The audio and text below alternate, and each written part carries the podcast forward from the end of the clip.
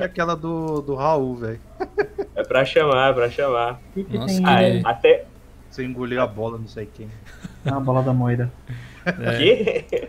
Até eu fiquei É. com vontade de tomar essa bebida aí. Não, isso. essas, essas coisas não é pra aparecer, velho. Vamos, vamos parar. Essas coisas. Mantém escondido, faz que nem gato em terra, né? Pesa- Apesar dos pesares, a gente gosta de rir de si mesmo e fez uns. Uns. Como é que chama? Tipo uns clipes lá pra compartilhar e tal. Tem até comando agora. Estamos é no bom. ar, galera. Estamos no ar. Começamos bem aí. Fala, gente. Boa noite. Fala, Tiozica. Sage, Luz. Kennedy Dipping. Ken... Ah, não, é Kennedy Dipping versão 20. O pessoal já tá comentando aqui de coisas novas que estão saindo. Murilouco, fala Rodrigo Cerejo. Obrigado pela presença de todo mundo. Olha o Anderson Mosquito, nosso querido membro aqui do clube. Temos coisas novas para os membros hoje que eu vou anunciar e espero que vocês gostem, galera. Fala Diego Oliveira, fala Mark, Cristiano Vieira Nascimento, Leonardo Rosa, Tiago Silva. Quem mais está por aqui? Deixa eu ver se eu não perdi ninguém. Nosso querido Ivanildo tá por aqui também, ostentando o seu pinguinzinho de ouro. Um ano e dois meses de membro. Muito obrigado, Ivanildo. Parabéns, cara. É muito, muito importante a força que você tem dado de todas as formas possíveis, cara. Luciano Fernandes por aqui também. O Alex está por aqui também. O Jonas Oliveira está aqui por, por aqui também. O Everaldo. Muito boa noite, gente. Obrigado mesmo pela presença. E boas-vindas aqui ao nosso querido Ricardo. Tudo beleza aí, Ricardo? E aí, Dio, e aí, chatos aí, conv- convidados não, né? Membros da equipe, tudo tranks. Vamos aí pra essa bomba, né? Que, geral, que nem o Dio fala, eu só descubro de noite, velho. De madrugada. É. Fala aí, Raul. Tudo beleza? E aí, pessoal, beleza? Bora pra mais uma live. Cheia de Bora. polêmica, né? Como sempre. Claro, é aqui que a gente destrincha as coisas, né? E aí, seu Henrique, pronto para falar sobre os assuntos de hoje? Vamos que vamos, né? Aquela coisa, tem que falar sistematicamente. Boa, com certeza. A gente tem aqui algumas coisas importantes para falar que vai ser bem rapidinho. Na verdade, eu vou evitar muita falação e dizer simplesmente para vocês conferirem os primeiros links aí da descrição. Quem quiser ver as matérias principais que a gente vai comentar, tá linkado abaixo aí também da- na descrição da live, é só você olhar aí, tem os linkzinhos bonitinhos. E lançamos hoje oficialmente o curso de Terminal Linux do Diolinux lá no Diolinux Play. Quem é membro do canal, quem apoia a gente por aqui, como o Duque tá aí, por exemplo, o Alisson e todas essas pessoas que estão de verde aí no chat, que clicaram ali no Seja Membro e tal, estão apoiando a gente mensalmente, tem acesso aos cursos que antes a gente colocava lá no Diolinux EAD, que vai encerrar no final desse mês.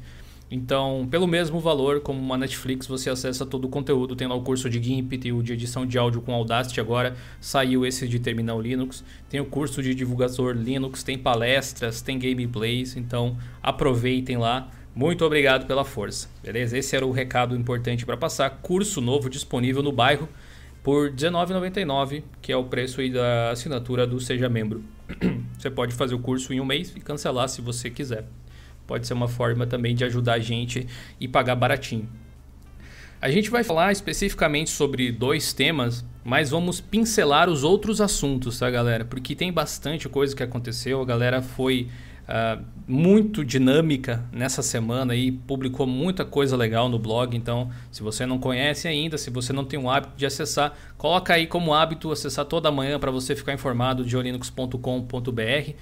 E tivemos duas coisas bem surpreendentes nessa semana que aconteceram. Na verdade, uma delas não aconteceu nessa semana, mas teve uma espécie de redivulgação e por isso a gente vai tentar ajudar de alguma forma também, que é a história do Gnome sofrendo com as patentes em cima do Shotwell. Nossa. A gente vai falar sobre isso, caso muito casca grossa, chato demais de lidar, que infelizmente geraria muito custo para o Gnome, mas eles resolveram é, criar um, um, um fundo, digamos, para isso, né? Para receber doações e tudo mais.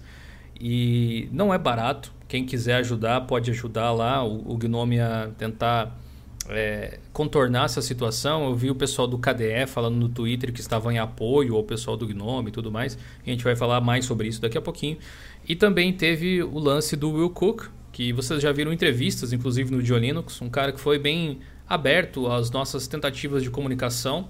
Will Cook era um cara que liderava o time de desktop da Canonical desde 2014, ou seja, ele liderava o desenvolvimento desktop do Ubuntu desde então, uma das distros Linux mais importantes para o mercado e que abriu o caminho do mundo Linux para muita gente hoje que talvez nem use o Ubuntu mais. E ele deixou esse lugar para um cara novo que vinha chamando muita atenção dentro da comunidade, que é o Martin Wimpress, reconhecido muito provavelmente por conta de ser o líder do Ubuntu Mate. Então ele vai entrar no lugar do Will. É, acho que ele já assumiu, né? Já está tá ali tendo os, os primeiras, é, as primeiras adaptações no cargo e tudo mais. A gente vai discutir se foi uma mudança boa ou não e o que, que a gente pode esperar dele. Deixa eu mostrar para vocês aqui o artigo. Olha só. Esse aqui é o rapaz. Essa aqui não é uma das fotos mais recentes, mas ele não é um cara que tem muitas fotos na internet. Pelo menos não consegui encontrar muitas. O artigo escrito aqui lindamente pelo nosso querido Ricardo, você pode ver nice. que o, o, Will, que é esse cidadão aqui, vamos abrir aqui o Twitter deles para vocês verem. Pera aí. Fiquei escuro agora. Tem que regular a luz conforme a necessidade aqui. É. É que a luz é dinâmica na apresentação, né? Quem sabe faz ao vivo. Já diz o nosso querido Faustão. Então, o Will Cook até fez um tweet aqui de despedida que a gente incluiu, inclusive, aqui no, no artigo em questão, que é esse aqui, dizendo que o Ubuntu 18, 18 não, perdão, o 19.10 que foi lançado recentemente foi a última versão que ele seria, iria se envolver diretamente uh, através desse cargo de liderança e aí deixava o lugar para o Martin Wimpress aqui que foi responsável por coisas muito legais nessa nova versão do Ubuntu 19.10, inclusive, como esse welcome redesenhado que permite que você é, crie visuais diferentes, layouts diferentes para o Ubuntu Mate com um clique, inclusive um layout bem parecido com o Unity que a galera curte bastante. E eu gostaria de saber de vocês, de Ricardo aí, que também gosta bastante do Ubuntu, que eu sei, o que, que você achou dessa mudança? Você acha que Will Cook Uh, ele fez o que deveria ser feito, tipo, ele, ou ele recebeu uma bucha na mão e teve que lidar. que eu fiquei pensando nisso, né? O cara viveu justamente a era mais difícil, talvez, do Ubuntu nos últimos tempos, que foi a troca do Unity e a entrada do Gnome de volta, né? Uhum. Bom, é, é, que não deu tempo de incluir na matéria, mas eu vi também uma entrevista do Mark Wolf também. O, o chefão, o dono de chefão. tudo o boss boss. uhum. e, e assim, o Will ele pegou, just, que nem você falou, a transição do, do Unity pro Gnome. E tava vendo também o Pope falando que essa transição foi a mais. Como é que, é que ele falou? Não é mais dolorosa, mas a, a mais complicada. Né? Tanto é que quem usa o Ubuntu 18.04, né, do Gnome, a gente é, vê que ele tem alguns problemas que no, nas versões novas não tem. Foi. Né? Eles fizeram o que deu, né? Essa é a impressão. É. E, então é, é, é, implementações que são ou através de plugins ou tipo foi consertar o carro andando, né? Então foi, foi exatamente. É. Então eu acho que ele fez o que deveria ter sido feito, mas eu acho que ele deveria ter feito mais. Polêmica, vamos lá.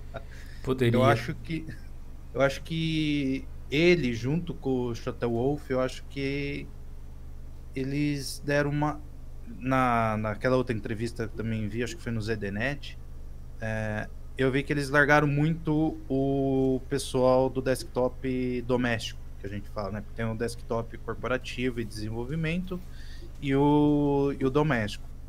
E eu acho que para o usuário doméstico eles deram uma largada desde Verdade. o 1604. Sabe, deram uma. Desde, Falou, na, ah, vocês, na real, vocês não estão dando dinheiro pra gente, então fica aí de. Desde o 1610, eu acho. 1610, é. se eu não me engano, ainda vinha com, com o Unity, né? É, Nossa, se, se, nessa o, área. Não sei se você lembra, Ricardo, mas se o 1804 é meia boca, o 17.10 foi meu Jesus. Tipo, nem o tema do Shell com o do, dos ícones combinava, eu acho. Não, nada, Foi nada, bem nada, esquisito. Nossa, foi uma época. A galera do chat chegou a utilizar essa versão do Ubuntu. Eu lembro que na época eu fiz Nossa. um vídeo mostrando como customizava o Gnome e tal, instalando extensões Sim, e coisas do tipo, né? Tenso. Nossa, aquilo foi. Nossa, aquilo foi tenebroso, né? Eu sei lá, será que o, o, o Mark Shuttleworth, por exemplo, não. É, sei lá, de repente chegou pro, pra divisão de desktop, pro, pro Will ali que pegou é. né, a, a missão bomba. de arrumar o, o carro andando, igual você falou. É. Disse assim: olha, faça o melhor que der, gastando o mínimo que der. tipo, eu, eu acho impossível, né? não. Se, se for assim, faça o melhor que der sem gastar em desenvolvimento de software. Eu, uma coisa que me doeu ouvir, infelizmente, não sei se vocês lembram, quem viu a minha análise da entrevista do Will Cook, o que aconteceu? A gente fez uma entrevista, é, a gente fez uma entrevista via texto. E aí depois eu fiz um vídeo comentando a entrevista com os pontos que eu achava ah, eu e também. tal. e assim, muitos daqueles pontos eu uh, reportei, inclusive, pro, pro próprio Will na época, né? Só que daí por e-mail, no caso. Né? Uh, e uma das coisas que ele falou é que a Canonical não seria mais uma empresa de desenvolvimento de soluções. Pelo menos não de grandes é. soluções ou algo do tipo, sabe? Seria uma empresa que empacota soluções e melhora alguma coisa que já está ali presente ou algo do tipo. E, e, isso faz com que o Ubuntu fique um pouco atrás em relação a outras distribuições que usam o nosso belo Gnome também, porque certos detalhes talvez que eles poderiam ajustar de uma forma que tem o mesmo ímpeto que eles faziam no Unity e eles se retraem para não quebrar justamente essa lógica de trabalho. E o Will foi o cara que efetivamente teve que fazer essas decisões, né? Dizer, não, vamos caminhando por aqui, é agora que vai é, funcionar desse jeito. E eu acho que é difícil ver ele como alguém que fez um grande trabalho do ponto de vista de melhorar o Ubuntu, mas ele foi o cara que manteve talvez o Ubuntu relativamente dentro dos trilhos, na medida do possível, vocês não Sim. acham? É, eu acho. Já já dou oportunidade pros outros, tá, chat? É porque isso aflora eu e o Dil, velho. Sim, sim. Mas oh, eu sei que o Henrique adora o Ubuntu também aí. Usa direto, né, cara? E... Sim, tô usando ele agora. E, Nesse momento. E assim, e assim, chat e pessoal aqui da mesa, eu fiz a loucura de colocar o 1804.3 e o 19.10. Só para ver as diferenças e tal. Uhum. Mas eu concordo com o Dio que o cara teve que fazer essa escolha, só que eu acho que tanto a escolha do Will quanto do Shuttlewolf acho que foram equivocadas. Como eu tava falando, eles colocaram de lado o pessoal desktop é, doméstico, que tava dando a popularidade que o Ubuntu estava ganhando. Lá, foi, foi não, não é que tava, né? Mas foi o que deu a popularidade ao longo do é, tempo e tal. Aí, depois que eles tentaram abraçar Deus e mundo, que hoje as empresas estão tentando, né? Que é a tal da, da Cross Platform, uh, eles perderam muito dinheiro, aí, aí bateu, a, que nem a gente fala, né? Bateu água no bumbum, Aí saiu todo mundo correndo, né? Ah, corta aqui, corta ali, corta ali, corta aqui, corta ali. Olha o que aconteceu. Ah, que nem você falou, né, do 1610, começou a vir toda essa essa aberração depois de tudo isso. Uhum. Que nem eu já uhum. falei algumas lives antes, se eu sei, o se não ganha jogo, não muda a história, tal, mas vamos tentar fazer a futurologia aqui. Se eles não tivessem feito essa, essa loucura, sem ah, loucura é bom para ver tendência, blá blá blá. Sim. Mas sendo um pouco mais pra, pra, pragmático, vamos dizer assim, se eles tivessem mantido a, o script, né, vamos dizer assim, ou fazer uma analogia ao futebol americano, né, que nem o Patriots, que os caras são um robô, eles fazem aquilo e dá certo. O, a, o pessoal pode ler a jogada, tentar antecipar, mas vai sair vai sair a jogada vai, e vai dar certo. Se eles tivessem mantido isso, o, o, o, cronograma fala, não, vamos melhorando o Unity e tal. Uhum. Na minha visão, hoje o Ubuntu seria a, o Linux no desktop que deu certo. Muito provavelmente, se eles tivessem uma cabeça no lugar de fechar parcerias, por exemplo, com a Steam, Ah, mas já não é fechada? Não, tô falando fechar É. parceria, parceria É, mesmo. é, Eles tinham Já uma espécie vim- de relação, né? Só. É. Se eles tivessem. É, é, assim, é que falar do passado é fácil, né, cara? Tipo, e especialmente quando não aconteceu as coisas que a gente esperava, assim. Mas sem dúvida, foco é importante. Se, se eles tivessem ido pelo. Ou só pelo celular, ou só pelo desktop, tipo, algo do tipo assim, poderia ser diferente, Sim. né? Mas assim, o Ubuntu 19.10, é, você, eu sei que testou já também. O, o Henrique chegou a testar, o Raul testaram o 19.10 com o Gnome 334? Sim, eu estou aqui me preparando para migrar, que até hoje eu estou usando o 1804 aqui na minha máquina. Só que Uhum. tem tenho que fazer ainda muita coisinha aqui para poder migrar certinho e não atrasar trabalho nem nada do tipo. Sim, deixar redondo. Eu perguntei por quê. Eu até quero saber a opinião de vocês. Ah, tirando toda a parte de questão de melhoria do Gnome de uma forma geral, que realmente foi bem significativo em performance e tal, porque realmente dá para sentir uma diferença absurda do LTS, por exemplo, para essa versão, ou mesmo até dá para sentir um- uma melhoria em relação à versão imediatamente anterior, estável, que era o 3.32. Mas finalmente a gente tem um Ubuntu com esse tema remodelado e tal que eles fizeram ao longo do tempo, que parece um produto novamente, parece algo assim único, parece aquela coisa que a gente tinha há alguns anos atrás com o Unity, que você viu o Ubuntu numa série de TV, num filme, em algum lugar e você batia o olho e sabia que pelas cores, pelo formato do desktop e tal, era o Ubuntu, Pelos né? ícones. Pelos, Pelos ícones. ícones. Exato, tem uma identidade novamente. E o Martin Wimpress é um cara que nesses últimos anos fez muita também. coisa. Sim, ele é muito legal. Tem o site dele, vocês podem até acessar aí e dar uma olhada nos projetos que ele contribui. Ele, ele fez mudanças bem grandes em relação ao Ubuntu Mate. E olha que, supostamente, para manter uma distribuição nesse estilo, o cara tem que ser relativamente conservador no sentido de gostar dessas coisas mais ah, que remetem ao Gnome 2. Né? O Mate é exatamente esse tipo de coisa. Só que mesmo trabalhando com esse tipo de software, né, esse tipo de viés ideológico do projeto, ele inovou, soube inovar muito dentro do próprio Ubuntu Mate e tornou ele moderno. Ele realmente parece, parece, lembra o Gnome 2 em várias coisas, vários recursos, porque é um fork, mas tem várias coisas que são muito melhores do que o Ubuntu normal, inclusive. Aquela tela de welcome que ele criou com o software boutique, ele, claro, os desenvolvedores do Mate e do Ubuntu Mate, não só ele, mas liderado por ele, ah, são um, algumas coisas assim relacionadas ao software de melhor qualidade que a gente viu nos últimos tempos. Ele foi muito rápido em implementar o lance de sideloading da NVIDIA também, logo que saiu lá no applet do Mate também, etc, né?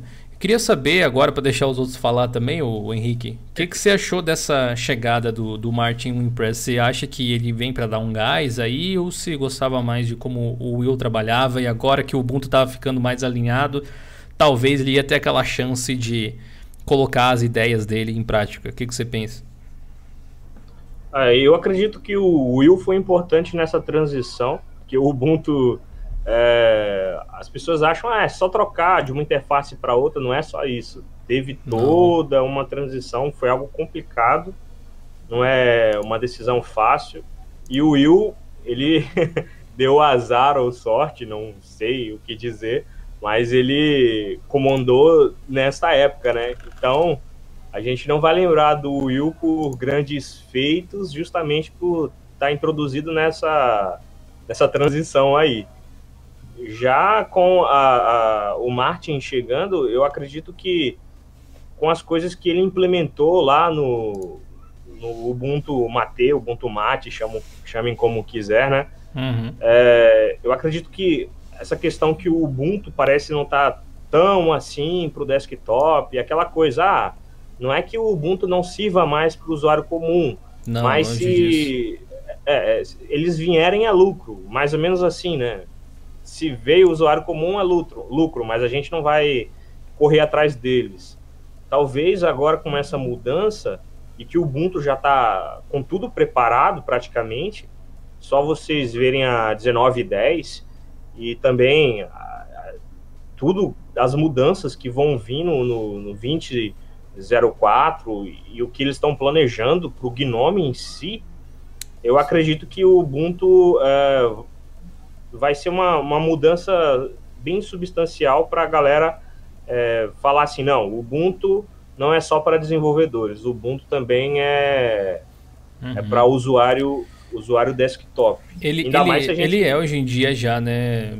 Tipo, Sim, ele é, mas muitas, muitas pessoas acreditam que pelo fato de, de algum, algumas algumas falas né, dos líderes que o Ubuntu não deixou de ser uma opção para usuário comum, né? Não, usuário é. desktop Bom, comum. Uma, uma prova disso, minha opinião nesse caso, né? Mas uma prova disso é que o Fedora claramente se diz workstation, mas pode ser usado por usuários domésticos sem problema nenhum.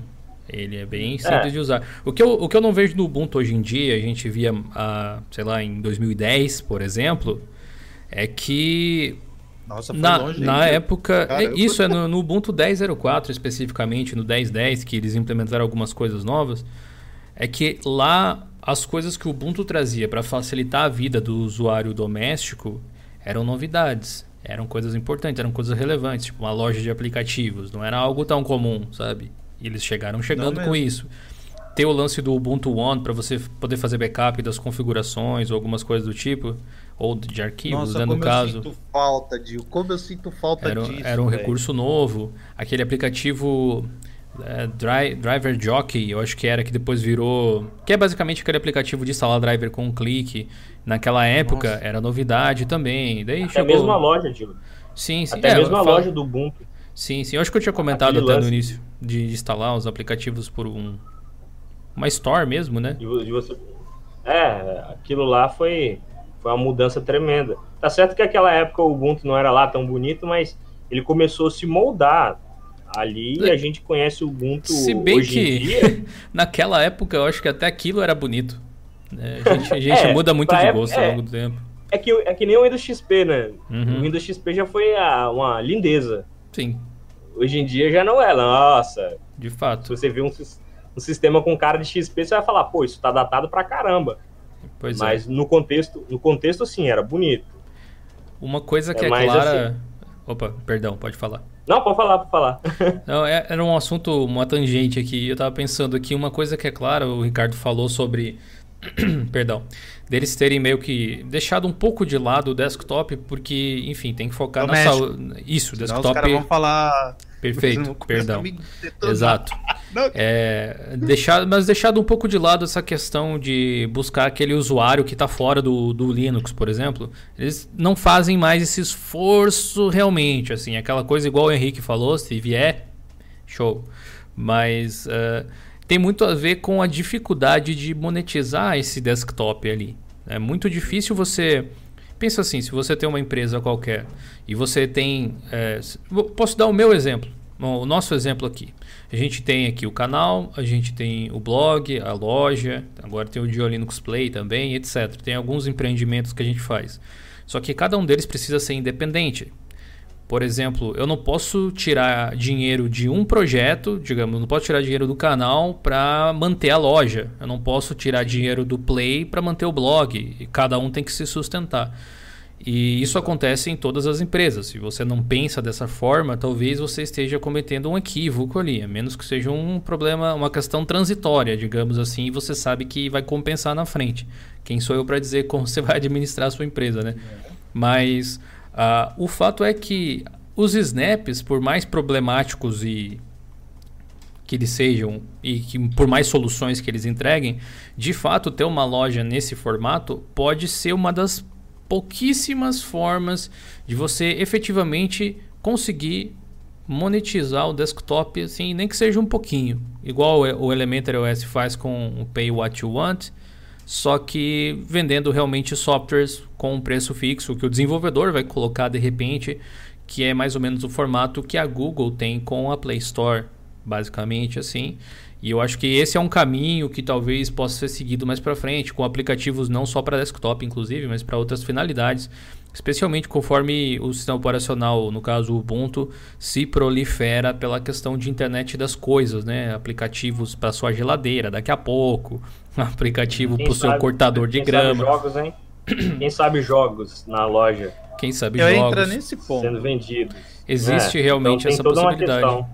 Mas assim, uma das pouquíssimas. Tirando isso, realmente não vejo como um serviço. Realmente não, É, não, não faz sentido mercadológico eles in- investirem no usuário doméstico se o usuário doméstico não vai dar nenhum tipo de lucro ali. A menos, trazer a menos que seja É. aquela ideia de, digamos assim, não, vamos ah, trazer esse usuário porque ele vai talvez participar da, de algum desenvolvimento de algo mais pra frente e tal, e vai usar o Ubuntu para isso, vai usar nosso suporte para isso e tal, mas aí é aquela coisa de longo prazo, né? Não é tão imediatista. Se parar para perceber, o Ubuntu ele está correndo atrás. É, é até engraçado. O Ubuntu não está implementando coisas novas. O Ubuntu está implementando coisas que já existiam no Unity. Então o pessoal está É. correndo, tá correndo para trás, né? É, uma coisa que já existia, a gente sabe que não tem como é, manter o, o Unity porque estava tava tirando muito dinheiro e não estava tendo retorno. Mas é aquela coisa, tá correndo hoje em dia a funcionalidades e, e recursos que existiam já há algum tempo e os usuários já estavam acostumados. Se você olha a, Ubuntu Dock atual e compara com a dock do Unity, cara, você fica triste. Porque a dock do Unity tinha aquele lance de achatar os ícones conforme ia enchendo a, a dock, aquilo lá era genial. Uhum. Algo simples? É, uma besteirinha, mas que no uso faz toda uma, uma diferença. Sim. É, Foi- eu foi mesmo. bom porque o, o cara do Gnome tá aí no chat, tá? Já fica a dica aí. É, não, mas, mas, não, mas mas aqui, é- mas aqui tem uma diferença, é que no Ubuntu ali é montado, saca? Tipo assim, se você pega o Unity, todo o ambiente gráfico era pensado. Tipo, esse ícone vai estar aqui, porque quando maximizar, tem- ele vai ocupar o tem um espaço. X-Design lá por O, trás. Gn- o Gnome Vanilla, ele é pensado. Você pode até não gostar de como É. ele funciona e tal, mas ele funciona bem do jeito que ele é. Já o Ubuntu, com as modificações da Canonical, o Gnome com as modificações da Canonical, eles adaptaram coisas que existiam para compensar o que eles tiraram, basicamente. E aquilo É, são, são extensões com overrides que não fazem parte do shell em si. Então, o pessoal que desenvolve o Gnome não está preocupado em deixar compatível com aquilo. E nem precisa, tá? Não é tem eles que fazem, exatamente. Agora, É, a Canonical tem é sim responsável pelo que ela manda para os usuários. Então, culpa deles nesse caso, né? É isso aí, é responsabilidade da Canonical. Não Sim. é não é o pessoal do, do, do Gnome que tem que implementar essas coisas. Sim. Eles têm um workflow, a forma que eles pensam, por exemplo, que nem você falou no vídeo do Gnome, acerca de utilizar os comandos, que está tudo centralizado ali na tela para você sempre estar olhando para o meio da tela. Cara, isso faz total sentido, porque é assim que o Gnome é projetado pelos caras para funcionar. Eu tenho até um vídeo no canal que eu critico fortemente o Gnome, e eu sou usuário do Gnome no Ubuntu. E eu critico fortemente alguns aspectos, mas hoje em dia eu não faria o vídeo do mesmo jeito que eu fiz, porque eu sei que o Gnome é pensado para funcionar de uma maneira e o Ubuntu, com a proposta dele, é pensado para outra maneira. Então, se eu tenho que reclamar ou falar alguma coisa, questionar, não é com o pessoal do Gnome, é com o pessoal do Ubuntu. Sim, Entendeu? Hoje, é, hoje é mais claro para mim. Sim. Só que a É que a, muda. a tempo, internet não perdoa, né, cara? Se uma É. vez que você expõe a sua opinião, ela fica pra sempre ali. Sim, o, sim. o- o lado interessante que você pode ver, às vezes eu faço isso, volto vídeos de anos atrás, assim, e vejo a forma de pensamento que eu tinha e tal, e às vezes eu penso, realmente, olha, talvez isso, pelo menos eu falaria de uma forma diferente, eu sei lá e tal.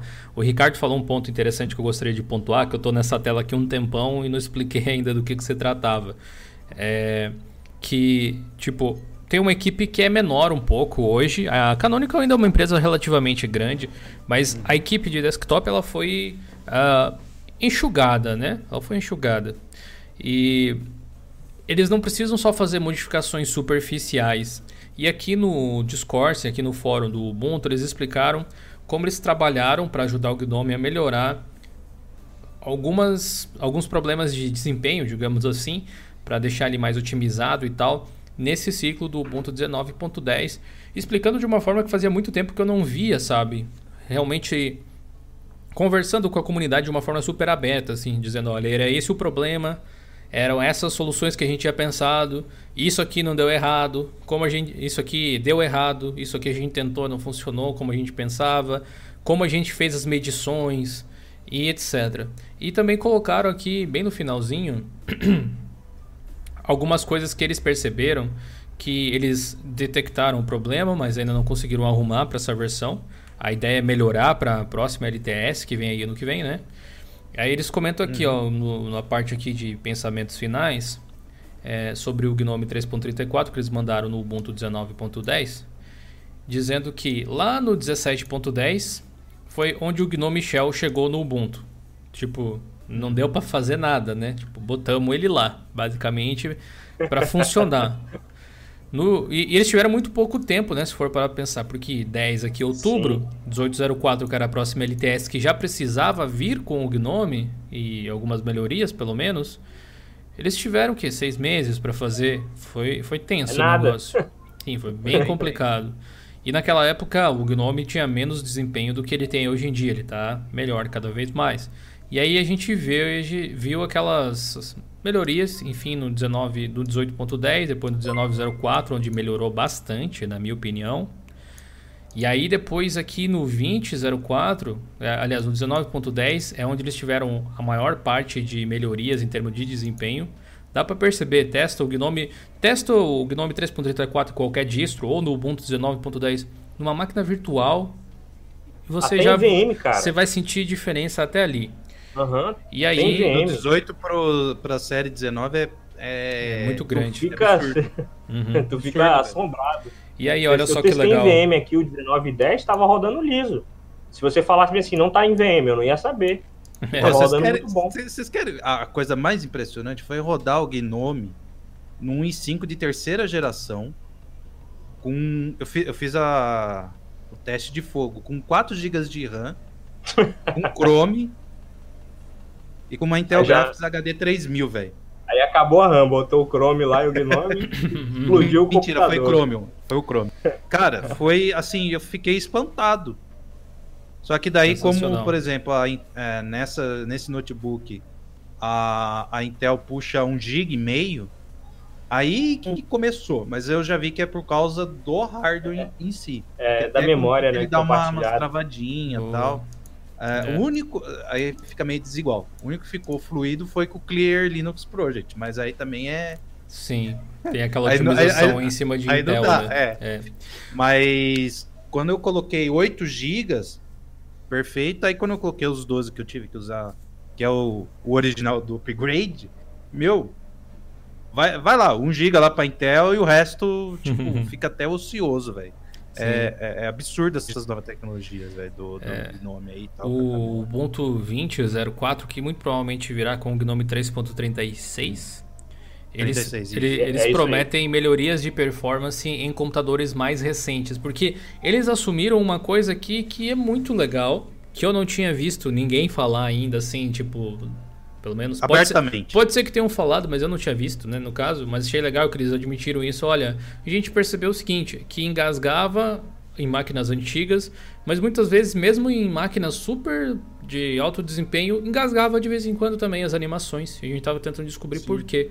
E a tendência é que melhore, então, agora para o 2004 e para o 2010, que seria para outubro né, do próximo ano. Então, é melhorar o desempenho em máquinas um pouco mais lentas, um pouco mais antigas. Assim, galera, máquina antiga hoje em dia é um padrão muito diferente do que os brasileiros pensam, né? O pessoal da é. Europa, máquina antiga para eles é outra coisa, sabe? É, é, mas... é, mais ou menos no que eu me baseio. Eles falam máquina antiga de 5 anos. É, a máquina é, antiga, a gente vai querer colocar máquina antiga. Máquina ah, antiga... Máquina antiga. Ah, eu tenho um Pentium 4 um core e dois quad. É, não, imagino que não seja nesse nível, mas tipo máquina 4 GB de RAM com um quad não, core. Não, eu já ouvi isso, tipo, sério. Eu não, tô, eu não tô sendo zoeiro agora. Caras, ah, eu tenho uma máquina antiga, tá? eu falei, ah, o que, que você tem? Ah, eu tenho um Core E, E2000, não sei das quantas. Eu falei, oi? Tem um Phenom aqui. É! Pô, na época que eu, traba... eu era que eu tinha CLT, velho. Mas. Eles não viram as máquinas de 700 reais que tem por aqui, né? Nossa, velho. Aquelas máquinas top, é, né, Raul? É. Real, realmente tem essa questão aí, mas vamos esperar. A gente vai fazer, obviamente, a cobertura para vocês. Uhum. Deixa eu fazer os agradecimentos da galera do Superchat aqui que eu tô atrasado. Ó. Fernando, é? Fernando Ribeiro se tornou um membro. Valeu aí, Boa. Fernando. Espero que você aproveite o curso de terminal que a gente lançou hoje. Aproveite o curso de GIMP. E aproveite aí os seus emotes novos, a sua badge nova. Obrigado por dar essa força aqui pro canal. E fique à vontade, cara. Se tiver alguma dúvida, é só entrar em contato com a gente aí para esclarecer. Nosso querido George tá por aqui também, desenvolvedor do Gnome, BR aqui. Foda, foda, né? O cara que né? faz chover dentro do Gnome, praticamente. Ele disse o seguinte: mandou 5 reais, muito obrigado. Café da noite, qualquer dúvida sobre Gnome, notícias recentes, etc. Tamo junto. Posso adiantar que vem coisa grande nos próximos meses de 2020. Opa, legal. Se não vier as implementações para NVIDIA, não quero. Ô, George, a gente vai falar depois sobre o lance do Gnome das patentes. Pode ser legal se você estiver por aí para a gente esclarecer algum outro detalhe. Então, valeu pela força. Ah. E o Adenilton Silva tá ricão, mandou cinquentão de uma tacada só. Meu Deus do céu, velho. Cara, Denilton, você tá louco, velho. obrigado, mano. Muito obrigado. Valeu. Vai um cafezinho pelo Live trabalho. Três horas. Vai um cafezinho pelo trabalho em divulgar Linux para quem tá chegando. Parabéns. Café, é um Starbucks de aeroporto. Cinquentão. muito, muito, muito obrigado, é cara. Realmente. É, café gourmet. Valeu mesmo. É... Mas então, então para só... finalizar a parte ali do, do Impress e do Cook, é, o Raul acho que não falou sobre isso ainda, daí eu fecho com o Ricardo, pode ser? É que eu só queria pegar o gancho de como monetizar desktop que eu tenho em mente, mas deixa o Raul falar. Isso, é, fecha. Toca, Raul! Toca, Ou Raul. Fala, Raul. Vamos dar fala, Raul.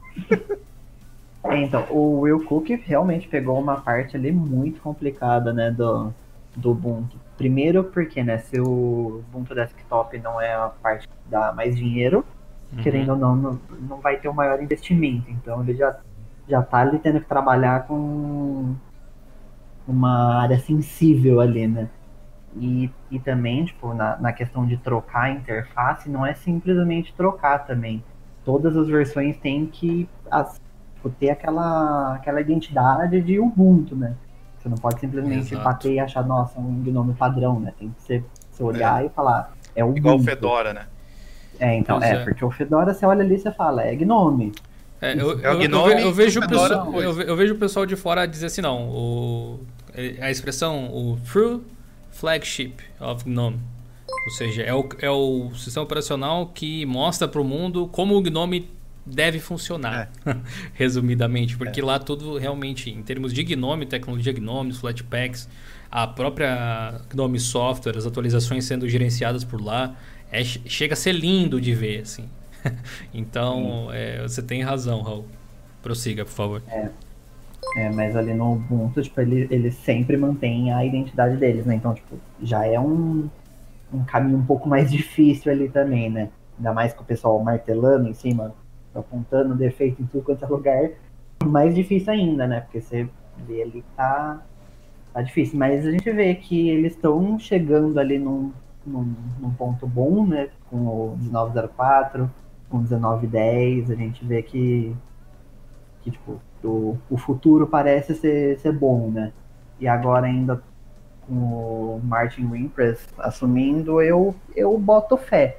Porque com as mudanças que ele tem feito né, no Ubuntu Mate, aquela questão do welcome, principalmente a atenção que ele tem dado para as híbridas, que aí o Ricardo vai compartilhar da minha dor. Sim. É, então, tipo, tem, tem ali um, um, um, um pinguinho de esperança, né, de, de que o 2004, tipo, acabe de vez com com todos os problemas que a gente tem na, nas placas híbridas, então tipo, eu, eu boto fé. Eu também. Boa, então, fale aí, sobre a monetização aí. Então, eu tava. Que nem eu dei, dei uma pausa ali. É... Comecei a falar da, da Steam, né? Então seria uma forma. Uh, olha, olha como dá para fazer uma monetização legal. Sei lá, nos modelos de hoje, sei lá. Fecha parceria com a Steam, com a Epic Games certo? Com a, a Ubisoft, com a Rockstar, com a. Qual que é o nome da outra loja ali também? Uh, com a Blizzard. Só na parte de jogos. certo? Ah, mas como isso vai monetizar? Quanto mais gente é, instalar o Ubuntu, mais dinheiro vai entrando e tudo mais. Aí você tem o OBS, aí você tem o Slack, aí você tem o próprio WhatsApp, certo? Podem entrar em parceria e ah, vai ser o Electron, vai, sei lá, enfim, vai ter os programas, certo? Aí, sei lá, fecha uma parceria, por exemplo, com a Microsoft, ah, vai ter o, o Office, vai ter o, o Microsoft Teams, o Skype. Virou Windows. O pessoal já fala já, o Ubuntu virou ah, Windows. Deixa. Tem uma expressão que assim, papagaio até. É, quem até papagaio fala. Me, me parece, a também. Me parece tão contraditório você, no meio do software livre, dizer o que os outros devem fazer, né? Não, não, mas, mas, assim, é uma... Uma, uma... verdade é que não. se você não, quer entrar nesse meio de brigar com Windows, Linux, com Windows e Mac especialmente, você não pode ser um Linux como foi até o momento, porque claramente não deu certo. Concorda? Não, não, não tô falando pra ser né? como. Mas monetizar, porque senão vai ficar nessa lenga-lenga eternamente. Não, não, é, exato, exatamente, é isso que eu tô dizendo, Ricardo. Tipo é, assim, do jeito que, que tá, do jeito que tá até o momento, ah, tá, funcio tá. funciona para muitas questões. Eu vejo o Deepin fazendo isso e quando eles fazem isso, eles se distanciam de como a comunidade geralmente trabalha. E aparentemente, entrar nesse mercado requer um, um pequeno distanciamento de intenções comunitárias de uma forma geral. Porque você precisa falar, de recursos que. Tem as, algumas coisas. Precisa de recursos dentro do sistema, muitas vezes, que as distribuições tradicionais elas não só não vão fazer, como elas não querem fazer. Porque envolve privacidade do usuário, envolve muitas vezes métrica de dados ou alguma coisa do tipo. Mas eu ainda vejo como uma vantagem de, por ser um sistema operacional open source e tal, continuando dessa forma, obviamente, Sim, conseguir lógico. atingir um certo nível de mercado uh, mantendo pelo menos um nível de privacidade bem decente assim. Nunca vai sim, ser, sim, nunca vai sim. ser algo como alguém que monta o seu próprio sistema pacote por pacote, mas nem é essa a intenção, é um, é um tipo de usuário assim bem diferente. diferente do que, a, que seria para a comunidade. Sim. Então eu trago esse tipo de, de coisa porque é, trazendo essas empresas para dentro do, do Ubuntu, vamos dizer assim, ah, vai distribuir Snap, ponto .deb, sei lá, velho aí já não é mais comigo, velho. É, seria interessante porque isso monetiza, certo? Aí tudo é dinheiro, velho, certo? Aí começa a, girar a roda, vamos dizer assim, assim dizer. Aí, por que não o tal do IPO aí que a Canonical quer tanto abrir, que daí vai entrar mais dinheiro, certo? Ah, mas vai se distanciar da comunidade. Por um lado é ruim, é, mas eu vejo que pro outro lado é bom, velho. Porque tem alguns detalhes que a comunidade só tá atrapalhando, velho. É que é, é difícil Porque dizer um... o que a gente chama de comunidade específica. Às vezes são algumas pessoas se manifestando, assim, mas eu, eu entendo mas são hoje. que tem algum certo peso, entendeu? Sim, que sim, fazem exato. Muito exato. barulho. De forma geral, as pessoas não entendem, eu acho. Inclusive, me incluo, inclusive, não fazem a menor ideia de como é liderar uma empresa com alguns milhares de funcionários daqui a pouco Sim. e tentar conquistar o mercado de desktop na frente de Apple e Microsoft, sabe? A proposta tem que ser muito mais modesta. na minha opinião, tipo, o Ubuntu, se quisesse ir por esse lado, o Ubuntu ou qualquer distro que tente lutar dessa forma, uhum. não pode querer já mirar, tirar gente do Windows necessariamente. Tem que tentar ganhar um market share do macOS. Vamos, vamos por passos onde é possível, assim, porque do Mac não está tão longe, entendeu? E uma vez que oh, você tem um, um, não, não precisa pegar os usuários Windows 7, XP, sim, sim, Vista 8. Não, você vai, você vai querer conquistar usuários de todos os lados, eu suponho. Mas eu quero dizer assim, você não vai uh, tirar a Microsoft desse nicho nunca. É não. muito difícil. É muito difícil, vai levar anos se é que acontecerá. Se acontecer é porque a Microsoft deixou inclusive. É, também. É, eu acredito, porque a dominância ela é de décadas e ela é muito grande, eles têm que, têm que dar algo muito errado para inverter. A questão é, não precisa inverter, não precisa passar. Muita gente pensa, não, um dia Linux vai ser mais usado nos desktops do que Windows. Não. Talvez, sei lá, não tem como dizer que sim, nem que não, mas é pouco provável. A questão é que não precisa, ele só precisa ser mais usado. Para que sei lá, quando alguém vai lançar um aplicativo, pense em atender todas as plataformas, porque tem gente ali, sabe? Tem que, por isso que eu digo, tem que chegar no Mac. Chegando no Mac ali, você já pode dizer, não, por que, que você não vai pra, fazer pra gente também? Porque tem a mesma quantidade de gente usando aqui que tem no Mac. Tem mais gente aqui querendo, de repente, comprar esses, pro, esses, esses programas, esses produtos e tal, né? No caso de uma Snap Store ou alguma coisa do tipo. E usar uma loja desse tipo pode ser justamente uma forma de demonstrar que existem pessoas interessadas em consumir, porque no fim das contas é um mercado de consumo, né? Você oferece algo que as pessoas é, desejam. Não fosse o DaVinci Resolve ter versão para Linux, por exemplo, eu nunca me, me interessaria em comprar o software. Sim. Então, então essa é, é uma prova, né? nessa pegada que, por exemplo, é, vamos pegar aí, por exemplo, é, tem escolas, tem alguns órgãos, muita gente que, que usa aí ainda o Windows XP, o 7, o 8, o 8. Cara, eu dando uma, uma, olhada, é pelo menos uns 6% ainda de, de computador usando. Ah, é meio lagado, não é? Mas é uma porcentagem muito boa para se olhar que nem tá ali no cronograma de rodar em, em PCs antigos, vamos, dizer, vamos assim dizer, seria muito interessante, porque as pessoas vão começar a utilizar nos seus computadores que já estão datados, vamos dizer assim, entre e quando eles verem que roda melhor ainda num computador mais novo, pode ser que gere ah, Sim, ah, uma é. compra, enfim. Mas, por exemplo, aí a gente vai para o segundo passo. A gente conquistou esse mercado que já estava esquecido, vamos dizer assim, Agora vamos mirar a parte do Mac. Porque assim, a parte do Mac é muito difícil, porque não é igual os usuários de Windows, que, que uh, fazendo analogia, não é todo usuário de Windows que uh, morre pela marca. Muito provavelmente, é, agora o chat vai explodir, Diogo, se prepare. é, 90% dos usuários de Mac, velho, é MacFag, velho. É, eu acho que o, o que, o, o, que acontece no caso da Apple, de forma geral, especialmente no Brasil, é que as pessoas escolhem ser usuários Mac. É. Não, não, é no, não é o caso do Windows em todos os casos, que o cara, tipo, ué, eu nem sabia que tinha outra coisa. Porque para mim computador sempre foi o Windows. Para mim era assim, pelo uhum. menos, antigamente. Nem sabe? escolhe. Não tem tipo, é, compra um computador e já vem com Windows. Tipo, é algo natural. Quem vai atrás de um Mac OS, por ser caro ou algo do tipo, ou fazer um Hackintosh que seja, ele tem, de certa forma, o mesmo ímpeto que alguém que quer usar Linux tem, que é correr atrás de entender como o sistema funciona, aprender a usar, pagar o preço dele em alguns casos, ou Ele mesmo foi, né? hackear, entre aspas, o PC para fazer o sistema operacional funcionar. Então, é, é, um, é um mercado de fato um pouco diferente. Mas é um mercado também que é um mercado comprador, né? Se você for ver. Sim. Então, mesmo com um percentual menor de usuários, muitas vezes, acaba se tornando interessante de alguém fazer o porte de algo, porque sabe que ali existem pessoas que, no mínimo, têm uma condição financeira ok, supostamente, para poder adquirir mais produtos e tal. Por isso que existe aqueles memes lá de atualização que, opa, no Linux, um monte de coisa nova grátis, legal, uhul.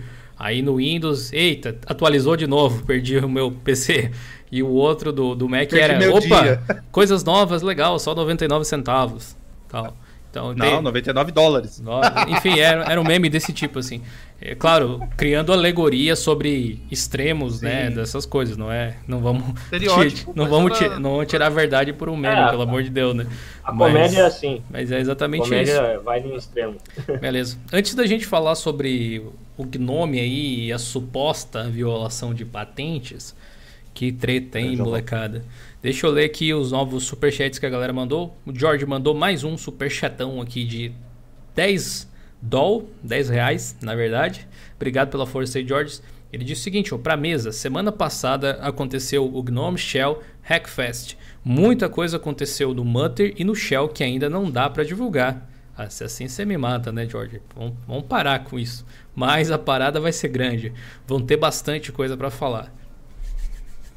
Tá, tá podendo rolar entrevista exclusiva aí, seu Jorge? Chama nós aí, vamos conversar. De repente a gente pode publicar Opa. algumas coisas para o público aí. Se você legal, puder falar, hein? é claro. O Paulo Rogério de Paula se tornou membro aqui do canal. Seja muito bem-vindo, Paulo. Obrigado aí pela força. Espero que você se divirta aqui com a gente e aprenda muito lá com o material que está lá no Play. É nóis, cara. O Elias Santos mandou dois reais no superchat. Muito obrigado, Elias. Valeu mesmo pela força. Ele disse: Boa noite. A Gnome Software no Ubuntu é um lixo. Cara, eu dis dis discordo. Discordo, mas tudo bem. Eu discordo, eu discordo. Eu, eu discordo. Ah, o Discord é? Eu discordo. eu acho que a Gnome Software no Fedora é melhor, mas a, a do Ubuntu é ok também. Não tem. Tem alguns contras que eu apontaria só, mas é um software. Ô, Gil, sabe que, sabe o que eu percebi? A questão do Gnome é. A Gnome Software, você vai adicionando mais repositórios, ela se torna mais lenta. Fato. Se você deixar Verdade. só snaps, ela é rápida. Se deixar só flatpaks, ela é rápida. Aí com... Deixar só se deixar, se deixar só é Deb, sério, velho. Deixar é só Deb também, se deixar só Deb também ela é um pouco mais rápida, de fato. Mas não sei, particularmente eu gosto muito do KDE como ambiente gráfico e tal, mas o Discover do KDE eu acho pior não, do que a, a do Gnome Software, por exemplo.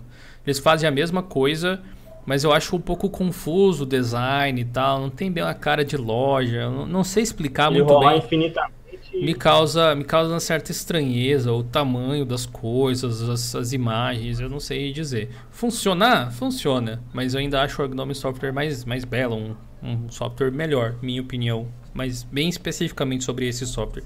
O Enio Santana também se tornou membro aí.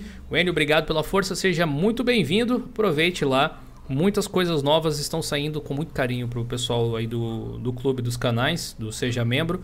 E hoje a gente postou o curso inteiro de é, Terminal Linux, focado no Bash. Na verdade, ele serve para qualquer distribuição, apesar de ter sido feita com o Ubuntu, porque a gente fala sobre o terminal em si e não sobre o apt-get. Então, vale bastante a pena aí para você que quer começar os seus estudos de repente para administrar sistemas ou algo assim. Uh, o curso foi produzido em parceria com o queridíssimo Thiago Salem, que era inclusive desenvolvedor da Canonical, desenvolvedor da SUSE e da Conectiva. O cara manja muito. Tem um mestre, antiga, tem um mestre desse gabarito lá no Diolinux Play para vocês.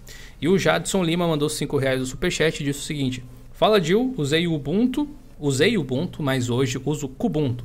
E para mim só falta eles mesclarem a barra de menu na barra de títulos, assim como é o app da Steam.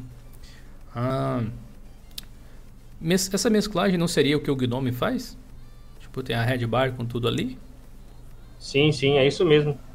Hum, será que não tem como configurar isso no KDE? Porque lei do KDE, se existe uma possibilidade, é configurável, né? Basicamente. É, Mas muito obrigado pela força aí. É nozes. Vamos falar então desse assunto aqui um pouco chato, Henrique, já que você escreveu o, o artigo aqui, você poderia dar uma sintetizada para a galera? Ah, resumindo, nada mais é que a Gnome Foundation foi, vamos dizer assim, é, sofreu uma reivindicação aí de uma possível violação de patentes de uma empresa, que o nome é um pouquinho complicado de dizer, mas abreviando é RPI, se não me engano. Acho que é isso. E, e alegaram que o Shutwell, né, o, o software para manipular ali imagens, é, fotografias e tudo mais, estavam quebrando uma patente deles que é um pouco quanto genérica, né? Bom. Essa patente. se você for analisar, é, se você for analisar tudo que é, é, coisa pode se enquadrar nessa patente aí. Vamos abrir aqui a patente para a galera ler. é até curioso. Quando eu vi, eu achei que era. Você acha que é brincadeira, que é não, isso é mentira. Ah, de abril. É tipo uma, é, é uma patente muito genérica. É, o é. mais genérico possível. Basicamente, se tem uma comunicação entre um programa e, sei lá, um hardware que vai usar transferência ali de imagens via uma rede sem fio, o vulgo Wi-Fi, tá quebrando a patente. Aí, Mano, aí mas... complica, Não, né? Pode ser até Bluetooth, velho. Mas quantos, é, Bluetooth, quanto, quantos softwares fazem isso, velho? Então, é. É, aquele que, negócio será que estão processando todo mundo? Será?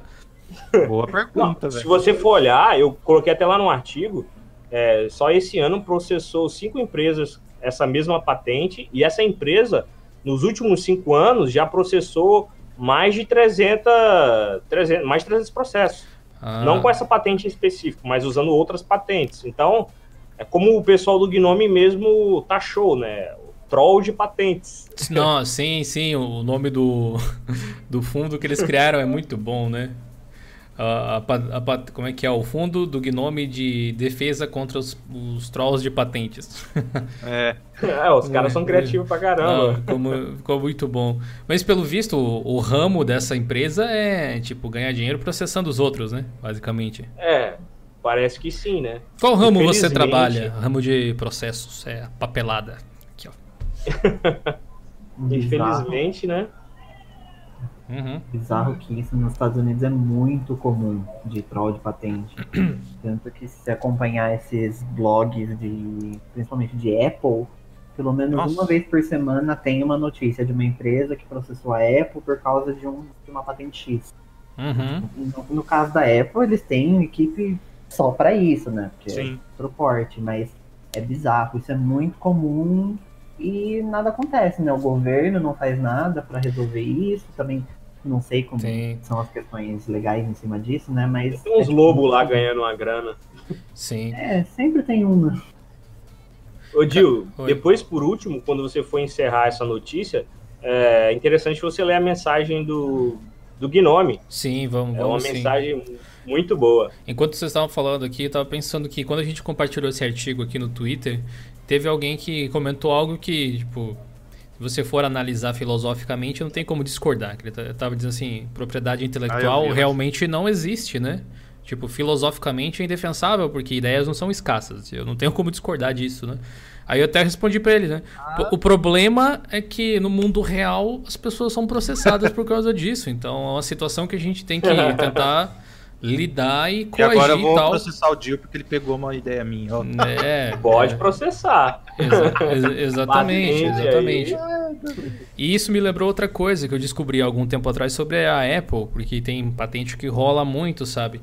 E o Elementary OS, ele é um, um, um sistema operacional que tem o, o Pentium Desktop especificamente, vamos dizer assim, muito inspirado no macOS, né? Realmente ele tem bastante coisas diferentes e eu acho que eles fizeram essas modificações justamente para evitar é, esse, esse, esse, tipo de treta com patente, assim. Né? Não faz sentido nenhum na minha cabeça, por exemplo, você colocar o botão de fechar de um lado da janela ou de maximizar do outro e tirar o minimizar. Eles inventaram que tem uma lógica que eles criaram, assim, mas de fato ninguém usa isso desse jeito. E eu acho que se eles colocassem, digamos assim, os três ícones na esquerda, talvez eles tomassem algum tipo de processo da Apple, alguma coisa, por meio que copiar o layout, layout de funcionamento. Né? E isso se reflete num elemento em particular da interface do Elementary OS, que é a dock, que fica embaixo, o famoso plank, que muita gente curta. Curta não, curte. É, sabe quando você clica no ícone, galera, assim, o, o, o ícone dá aquele pulinho no macOS? Tipo, você se clica no navegador, digamos, e daí no Chrome, e aí o ícone do Chrome balança assim e dá a entender que você clicou nele ele está abrindo o programa. Isso acontece no macOS, né? A dock do Mac faz isso. No Elementary OS pode reparar que não tem animação. E não existe essa animação porque essa animação de pulinho numa dock é uma patente da Apple. Aquele pulinho. Exatamente. Tinha, né, Tanto né, que, se você for pegar a versão do Plank que está no GitHub lá, ou num PPA, por exemplo, que é uma versão que não é chipada. Essa é uma palavra muito brasileira, né? Portugue... A portuguesando as palavras em inglês, né? Que não é enviada junto com o sistema. Porque o que você não pode. Não é, não é proibido você criar um tema igual da Apple, não é proibido você customizar o seu próprio sistema, mas é proibido você colocar isso no mercado como um produto, que é o que o Elementary faz. Se você instalar essa versão do PPA, por exemplo, ou instalar aquela versão, dá para fazer animação. Mas na, na que... versão normal, que vem lá com o, o Elementary, não vem habilitado. Uhum. Muito uhum. louco, velho. Muito louco. O Jorge disse: ó, teve um caso de um músico aqui no YouTube que levou um strike pela música que ele mesmo criou por uma empresa que é troll de patente. Ah, o Maurício do Charges.com eu não me engano, acho que foi ele, velho. Pois é, cara, existe muito esse tipo de coisa.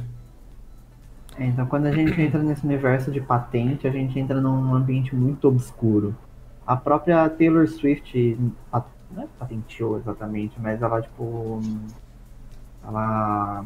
É, vou usar a palavra patenteada, não sei se é exatamente esse termo, mas. Uhum. Ela patenteou o número 1986 é o nome do álbum dela. E, tipo assim, agora ela é dona do número. E, e, assim, claro que no final das contas ela não saiu processando as pessoas que usam o número. Mas, tipo, pensar que o órgão permite você patentear um número é, é, muito bizarro. Inacreditável é bizarro mesmo, né? O Fabiano Lima comentou que no Deepin dá o pulinho. Acho que é um dos comportamentos, se eu não me engano, no Deepin ele dá uma chacoalhada pro lado, não é assim? Tipo, tipo você clica no ícone dele fala não, não pra você, assim, só balança a cabeça. é, o, Marce o, Marcelo, o Marcelo A, tipo assim, não acredito que você tá abrindo isso aqui na aba anônima. Não, não. É, o Marcelo Ávila comentou que no Elementor tem pulinho sim, tô usando agora e pula. ah, então eles devem ter mudado. O Gunter comentou a mesma coisa. Pô, cara, eles colocaram o pulinho atualmente sim, no Plank tô usando agora. Talvez então tenha mudado esse lance aí. Mas o, o, o. Cadê aqui o, o Lucas? Não, alguém tinha falado logo aqui. Putz, eu Gil, perdi o comentário que, que o a animação de zoom na dock também é uma patente da Apple. É, fui eu que eu que falei. É uma patente da Apple. Quando você passa o, o mouse, ele vai fazendo aquele que nem uma ola, né? A, a ondinha vai aumentando. Aquilo lá é um patente, uma patente dela também. Aquele negócio da Microsoft de você clicar com o botão do meio do. Ah, cara, é uma besteira, né? Se for parar pra pensar. O, sabe aquele lance de, do. Esse aí que você tá falando, de clicar com o botão do meio do mouse e deslizar pela página? Isso. Pois é. É da por Microsoft, né? Por isso que não tem distros Linux. Patente também. Ah, ah, não, é, não é à toa que a Microsoft, Samsung é, e Apple elas ficam ganhando aí. A Google também foi essa troca de patente uma lá no Android, outra no iOS, e fica essa brincadeira, um ganhando dinheiro com o outro com essas besteirinhas aí. Ah, porque você colocou, não pode botar, arrastar assim com o dedo porque é patente minha. Aí fica essa, essa uhum. palhaçada aí. Deixa eu ler então aqui o que, que o pessoal da, do, do Gnome comentou sobre os assuntos. Ó.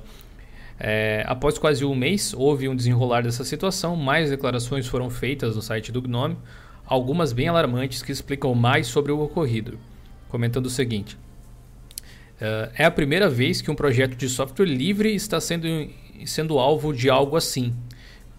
Aliás, é a primeira vez, tá, tá. mas eu achei que não era a primeira vez. Mas nós nos preocupamos de que não seja a última.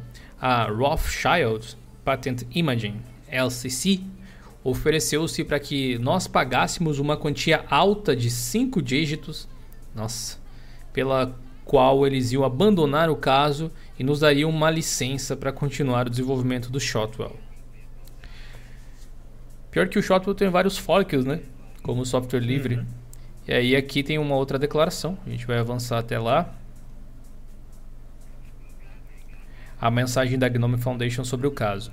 Toda essa situação ainda não findou, mas não parece sensato dizer que a RPI sairá triunfante com isso tudo. Aliás, a Gnome Foundation deixou um recadinho para os trolls de patentes, como eles estão chamando.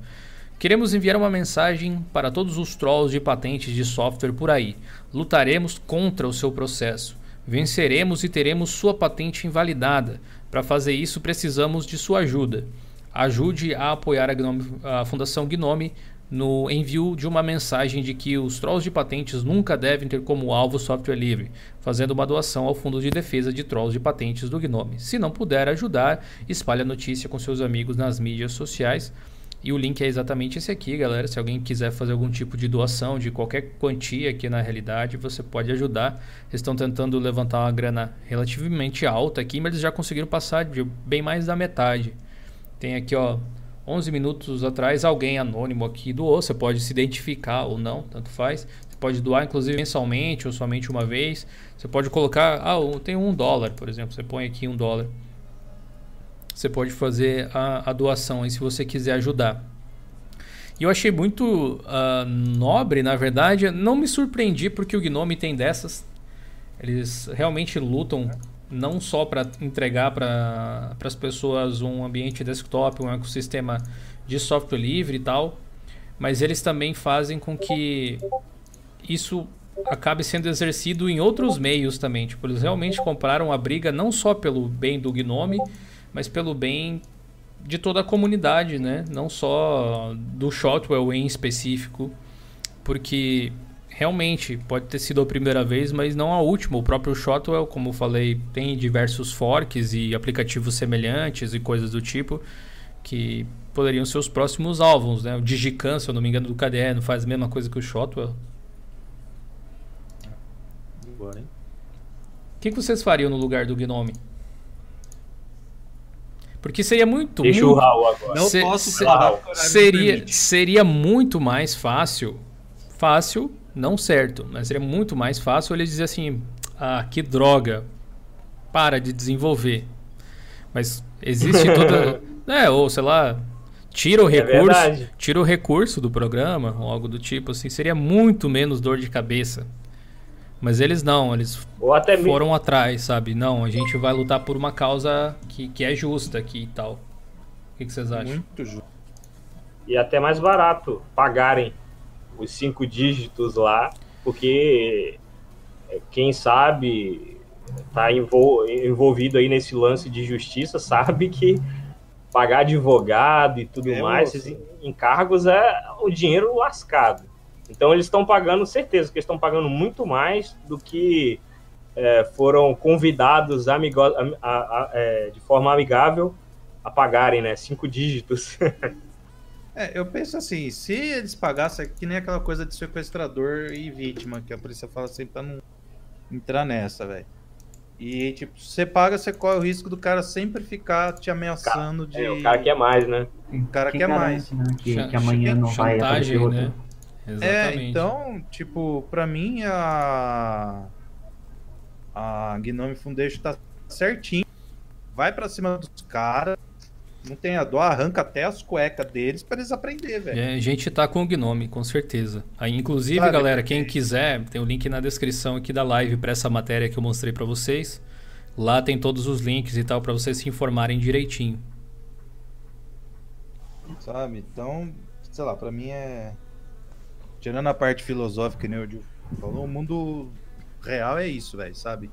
Ah, os caras querem ser trollzinho e tal, a gente acaba com isso rapidinho, mexe no bolso dos caras.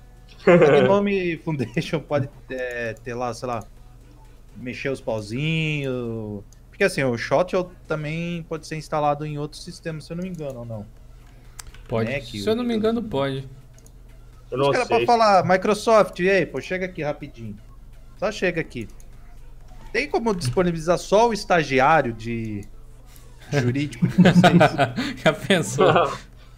assim, só três aí. Tá, tá bom pra mim. Só, só, Ah, tem- só aquele cara lá que, que ajudou a contratar o ninja da Twitch, tá bom. É, sabe?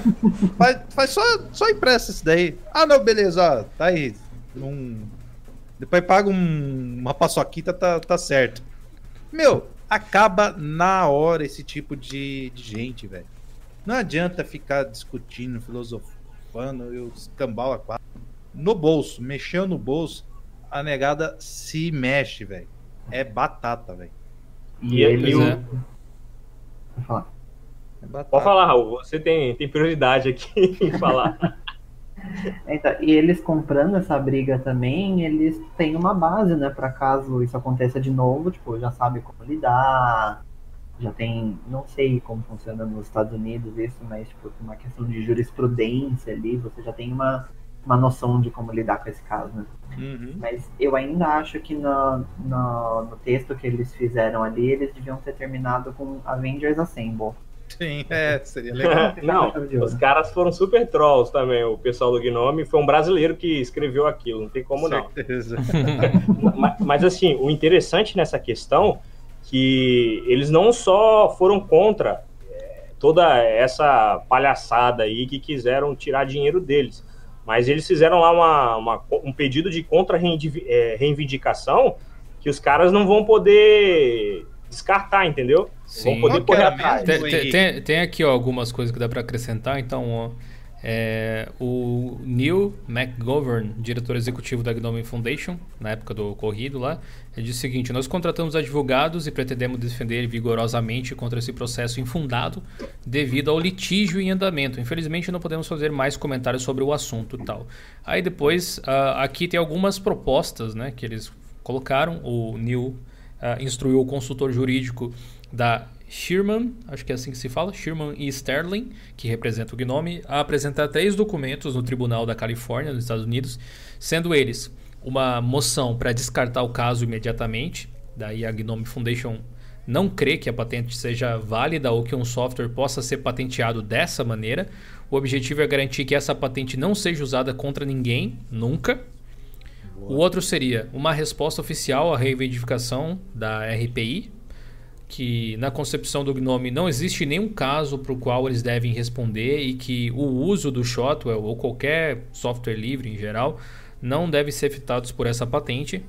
E por último, um pedido de contra-reivindicação, esse que o Henrique estava falando, dando certeza que a Rothschild não descarte a alegação de, de violação de patentes após perceberem que a Gnome Foundation vai lutar contra isso. Ou tipo assim, agora que você entrou na briga, você vai ir até o fim e vai pagar ainda, é. se pá, né, de repente, uma é, indenização. Não é bonito, não. Não. Se pior, pior é que desvia, assim... desvia muito do objetivo geral que é o desenvolvimento de coisas, de software, né? É, né? Para você ver como é importante ter uma fundação. Porque daqui a pouco chega alguém. Eu, eu imagino assim, de, com, com pesar, inclusive. Se chega a uma empresa desse tipo em cima de uma distribuição Linux que não tem essa estrutura, não precisa nem ser um software específico, mas uma distribuição Linux que não tem uma estrutura nesse sentido, Ô, Gil, só um exemplo. Eles não têm o que fazer. do, do nosso amigo Josué. É, um exemplo. Pode ser, na verdade, eu acho que muitas assim, vezes as distros desenvolvem as coisas não necessariamente levando isso em consideração, saca? Porque o mundo jurídico é chato pra caramba. E Muito. recurso de software, ele se tornou um dos principais ativos nas últimas décadas aí. Além, uhum. além dos dados das pessoas, obviamente. Então, você entregar ou não alguma coisa é algo que as empresas defendem com unhas e dentes, porque muitas vezes é ter alguma coisa que o seu concorrente não vai ter é um dos grandes diferenciais. Isso é, no mínimo, muito, muito chato. Para dizer, ah, dizer o mínimo. um né? exemplo? Ah, as limitações que a Microsoft impõe a algumas fabricantes em determinados tipos de notebook ou, enfim, alguma peça de hardware. Um exemplo positivo. Lá com. Você instalar só um tipo específico da. Do ah, Windows, sim. vamos supor. Uhum. Né? Só pra galera tipo, não ficar só nessa, ah, mas software homolo essa... homologado para uma versão específica. Isso. Aí tem que esperar, sei lá, X tempo pra. É difícil. Eu peguei uma máquina esses dias para fazer manutenção. Entendeu? Foi chata, cara. Entendeu? Aquela Porque aí chata. você tem que ter uma, uma ferramenta específica, um negócio específico. Mais um caso, eu uma vez veio uma amiga e falou: ó, tira o HD aqui desse Mac pra mim. Vou transformar ele em HD externo. É, eu tenho eu tenho chave aqui para abrir Deus e o mundo, velho. e tem produtos da Apple, velho. Boa sorte. Eu só falei assim pra ela, ó, eu não consegui Sério, eu tinha a chave é do por, tamanho, velho. É, porque você. Uma chave nova, Aquela porcaria não abria. Aí eu fui pra ela, ó, leva lá no shopping, aqui é o shopping Guatemi, da, do interior de São Paulo. Acho que tinha lá uma. Ou, ou galeria, agora não lembro. Tem uma loja super da Apple. Falei, leva lá que eles têm as ferramentas, velho. Ô, Ricardo, Aí, aí você pode ver porque o suporte é mais caro, entendeu? Porque Sim. você compra uma chave específica. Pô, eu acabei de perceber Jesus. que a gente perdeu a chance de ter um patrocínio da, do pessoal do iFix aqui, ó. Com aqueles Sim, kits então, de ele... ferramentas, né? Que eles têm só pra abrir oh, os, é. as coisas da Apple. No mercado de ferramentas, inclusive. Isso aí. Cara, velho. Não, se vocês quiserem dar o patrocínio, beleza, eu vou agradecer, velho. Mas, pô, que saco, velho. É. Manda umas chaves aí. Manda o um iPhone junto pra eu abrir. Não, não, vai perder mais, mais cliente, né, Ricardo? É. Cara, que inferno, velho. É, é, igual é chato. fazer. É igual. Ó, eu vou contar aqui, acho, pra não estender muito. Eu fui ver o preço da, da tela do meu Zenfone 4. Tipo, uhum. só trincou o vidro. Né? Pra quem não. Depois procura aí. Tem uma, uma telinha que é uma parte branca tal. Eu fui ver. Custa 130 reais esse vidro, certo? Barato até, né? Quanto Barato. Custa, quanto custa o celular? Cara, é que eu peguei ele junto numa promoção. É, eu e minha mãe pegamos o Zenfone 4 Pro, o meu e o dela é o Pro Selfie, Saiu 3 mil reais. Os dois. 1.500 Barato. cada, vamos dizer? É. Já Talvez um pouco mais o seu. É, teve uns descontinhos tal, mas acho que foi Mas dois vai- e alguma coisa. Va- Vamos dizer que seja, é, sei lá, mil- 1.700. 2.500. 1.700 o teu, Aí digamos. ele é- 1.130 reais É. pra tela, tá ótimo. Ixi. Tá, tá ótimo, não dá nem 1% do negócio. Aí eu falei, vou começar Poder a procurar da as matemática, meus amigos. não dá nem 1% também não, né? Ah, é, Eu é, só vocês entenderam a lógica. Vocês entenderam a É lógica. 1% de 1%. Vou É. fazer de conta que eu não... Vou fazer de conta que eu não escutei. Faz. É, é a Segue aí. lógica. Não importa os números, é a lógica. Tá bom. Ah, É faz Ih, caber. caramba. Isso aí, crianças. Não o idiota. importa os números. O importante é a lógica. Eu vou fa... Usa frase de camiseta. É, é que eu já vi. o- é, não importa a ordem dos pedreiros, o importante é a construção tá feita. Enfim. Aí eu fui ver pra, pra, pra conserto. Meu, o cara queria cobrar, velho. É, tudo. Quase 800 pau, velho.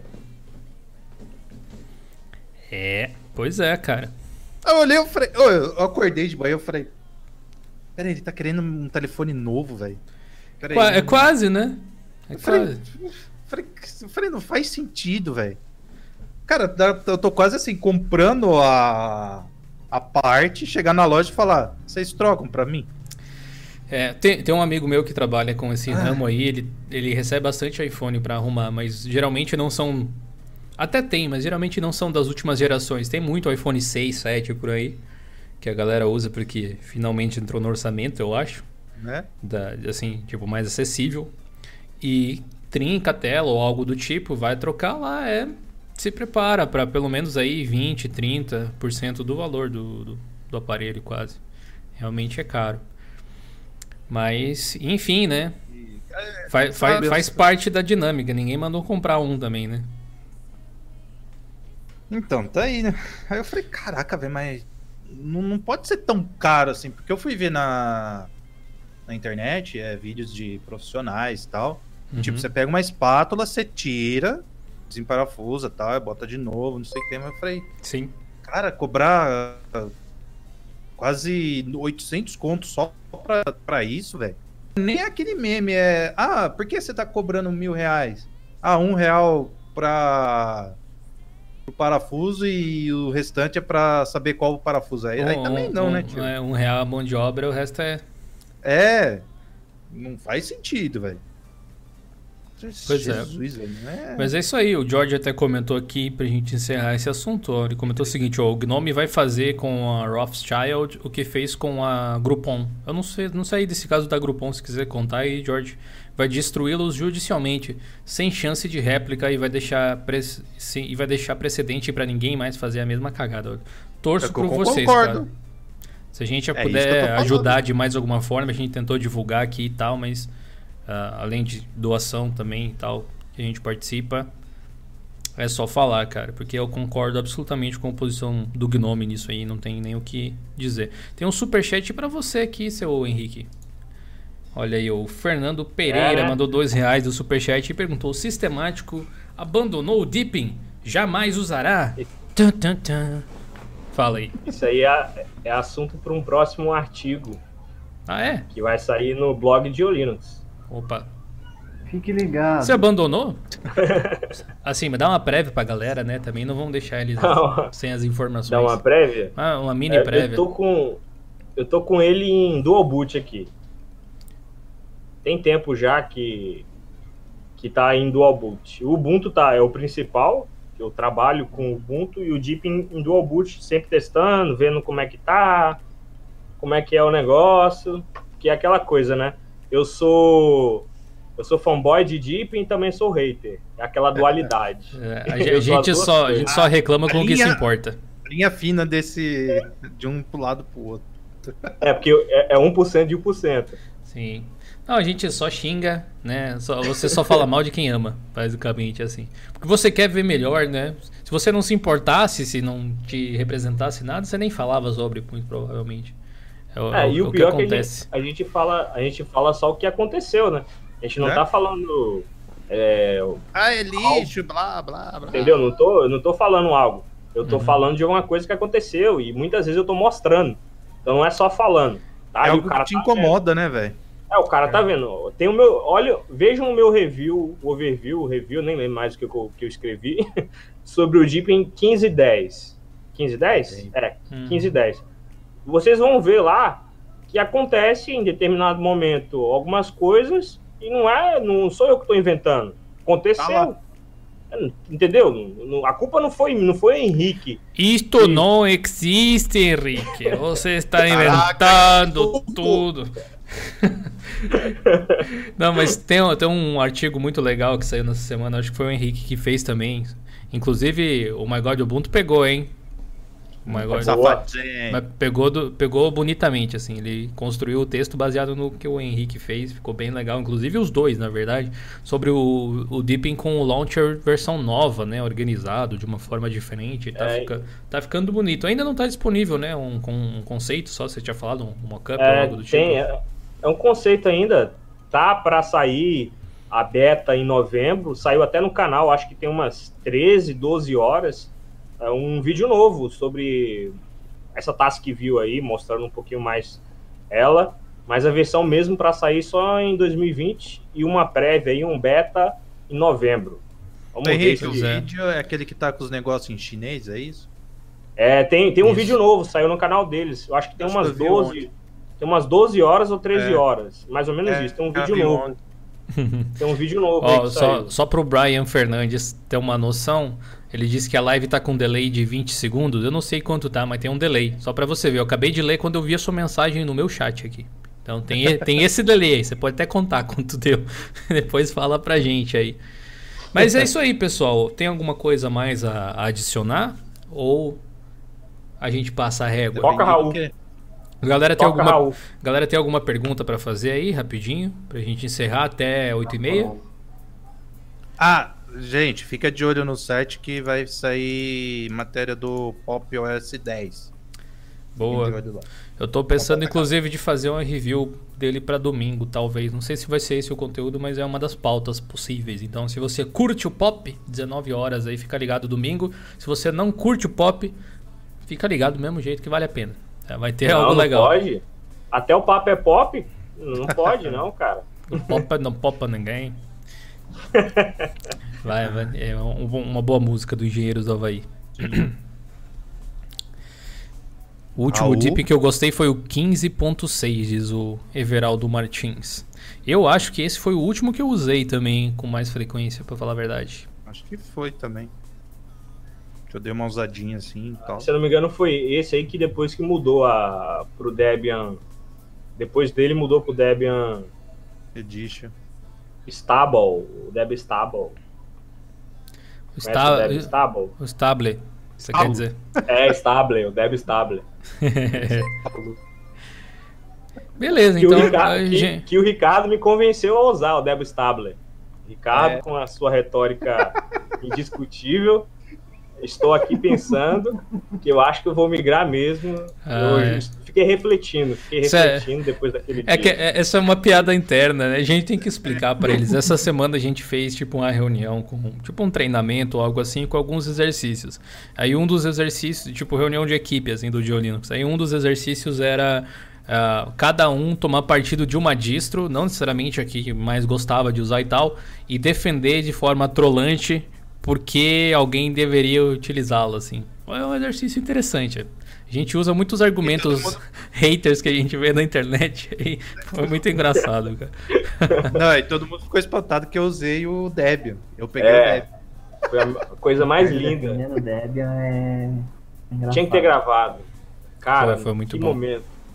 É, foi muito bom. O George disse que Brazucas dominando o Gnome cada vez mais. Um dos novos mantenedores do Mutter, o- é o compositor lá, é BR também, olha aí. Quem é o, o Devil George? Ele De vai repente- trazer a implementação das híbridas? Fala que sim. Fala, Fala que sim. O Ricardo dorme, dorme Os, com a os caras do, os, caras do Gnome assistindo a live aqui, quando o Ricardo fala isso, eles olham um pro outro e dizem assim, puta cara, chato. a gente não Não consegue. sou chato, sou roliço. Me respeita. Só fala disso aí, velho. A gente não tá conseguindo fazer agora isso aqui, cara. Fala, que mais fala. eu tô aí atrás de vocês. Fala pra ele que vai sair um dia. Fala pra ele fala. que vai Cadê? Senão eu vou cair em cima de vocês, eu vou matar vocês esmagados. tá que nem o, tá que nem o pai do Cris. É, tá que nem o pai é. do Cris. O nosso querido Edmar Soares tiver... mandou 10 reais no superchat aqui, não disse nada, mas muito obrigado, seu Edmar. Valeu pela força, cara. Uh... Olha, é um tal de Georges. Mas, gente, esse ah. moleque aí é multiuso. Conhece ele, Georges? É BR. BR é fogo, né? BR. O Georges, não conhece esse Georges. Sim. O moleque é um é canivete George, suíço, o rei né? da floresta, é isso? é, tem esse também, né? Esse é ah, clássico. Lucas é Cruz dos Reis. Pô, eu poderia fazer um Geocast disso, tipo Nerdcast. Quase já, isso. Já existe, brother. Existe o Geocast, você conhece? Tá no Spotify, no Google Podcasts. A gente cadastrou lá no Apple Podcasts também no iTunes, só que não sei se liberou ainda. Tem no Castbox, tem a URL. Vem aqui, ó. Deixa eu aproveitar que a gente tá finalizando, cidadão. Vem aqui no, no site, ó. Clica aqui no menuzinho em Geocast. Tá lá. Aqui tem todas as infos que você pode querer. Dá para ouvir os últimos episódios aqui, inclusive. Ou você pode clicar aqui ó para ir direto no serviço, ou você pega esse feed aqui ó, RSS e coloca no player que você preferir para ouvir os seus podcasts. Espero que você goste. A gente extrai o áudio daqui, joga para lá, sai toda segunda-feira ao meio-dia. Se você não conhecia esse recurso, não sabia disso, tá aí uma dica para você acompanhar mais do nosso conteúdo também. Se você usa o famoso Telegram, já ouviram falar do Telegram? Bom aplicativo. Bom aplicativo, melhor que o WhatsApp, eu ouvi falar. Meu, gente... eu tô vendo uma galera migrando, velho. Tô até ficando assustado, velho. A gente, a gente viu um, um. A gente viu, não. A gente fez um canal lá no Telegram para você receber todas as notificações de tudo que a gente publica. Então, se você gosta dos conteúdos aqui do canal, se você gosta das lives na Twitch, a gente vai, inclusive, ir para Twitch depois que acabar aqui, é, como a gente sempre faz todas as noites, igual Pink Cérebro, tentando dominar o mundo aos pouquinhos, é. né? Uh, se você gosta do, dos próprios casts mesmos, dos artigos do blog, tudo isso com certeza aparece em notificação para você lá naquele canal do Telegram. Então é só procurar por Diolinux, notificações, que você vai ter um canalzinho lá que vai te levar tudo que a gente produzir. Outra forma de você receber esse material também é seguir a gente no Twitter lá, arroba blog Diolinux, tem as, as redes sociais no cantinho aqui. Você pode me seguir no Instagram também, estou fazendo alguns conteúdos por lá. O Raul tem me ajudado, tem bastante material legal para para você conferir dicas rápidas e tal. É bacana para quem está na correria do dia a dia. Seu Otacílio Neto mandou 5 reais no superchat. Muito obrigado aí, Otacílio. Não falou nada. Vocês podem deixar alguma mensagem se quiserem, alguma pergunta ou algo assim. Mas valeu pela força. O K9MK2 mandou 2 reais no superchat também. E falou Estou com um problema no meu Ubuntu, não atualiza nada. O S é o K9. Será que está com alguma dependência quebrada? A gente tem alguns materiais sobre isso aí. Eu vou chutar. Não vai quebrar nada no seu sistema, muito provavelmente, mas tenta rodar o sudo apt install espaço "-f". Vai que resolve. É. Pode ser que seja isso. Mas faça como o Raul acabou de colocar o link aí, ó. Acesse o nosso fórum plus.diolinux.com.br. Vocês podem acessar todos esses links aí que eu estou falando de Twitch e tal. Inclusive, sigam a gente lá na Twitch. Falta pouquinho para chegar na meta do ano. Dá essa força lá pra gente. Aqui embaixo tem o Linktree, onde tem todos os links. Então, ali naquele, naquela estrelinha onde tem nos siga em todas as plataformas, clica ali e daí vai aparecer uma seleção de links. Você pode ir visitando um por um e ver todo o material que a gente tem, né? Valeu, galera, então. Obrigado pela parceria aí, seu Ricardo, Raul. Valeu, Henrique. Valeu, chat. Um, uma ótima, um ótimo final de sexta-feira aí para todo mundo, um ótimo final de semana também. A gente se vê no próximo vídeo, que é o vídeo de domingo, ou a gente se vê nas lives lá na Twitch. Começa agora a nossa live e amanhã de tarde, muito provavelmente no sabadão, também tem aquela live de sábado pra gente esquecer os problemas da vida, descontrair, bater um papo, ouvir uma música. Então eu vejo vocês lá também. Muito obrigado pela audiência, galera, e a gente se vê na próxima. Valeu!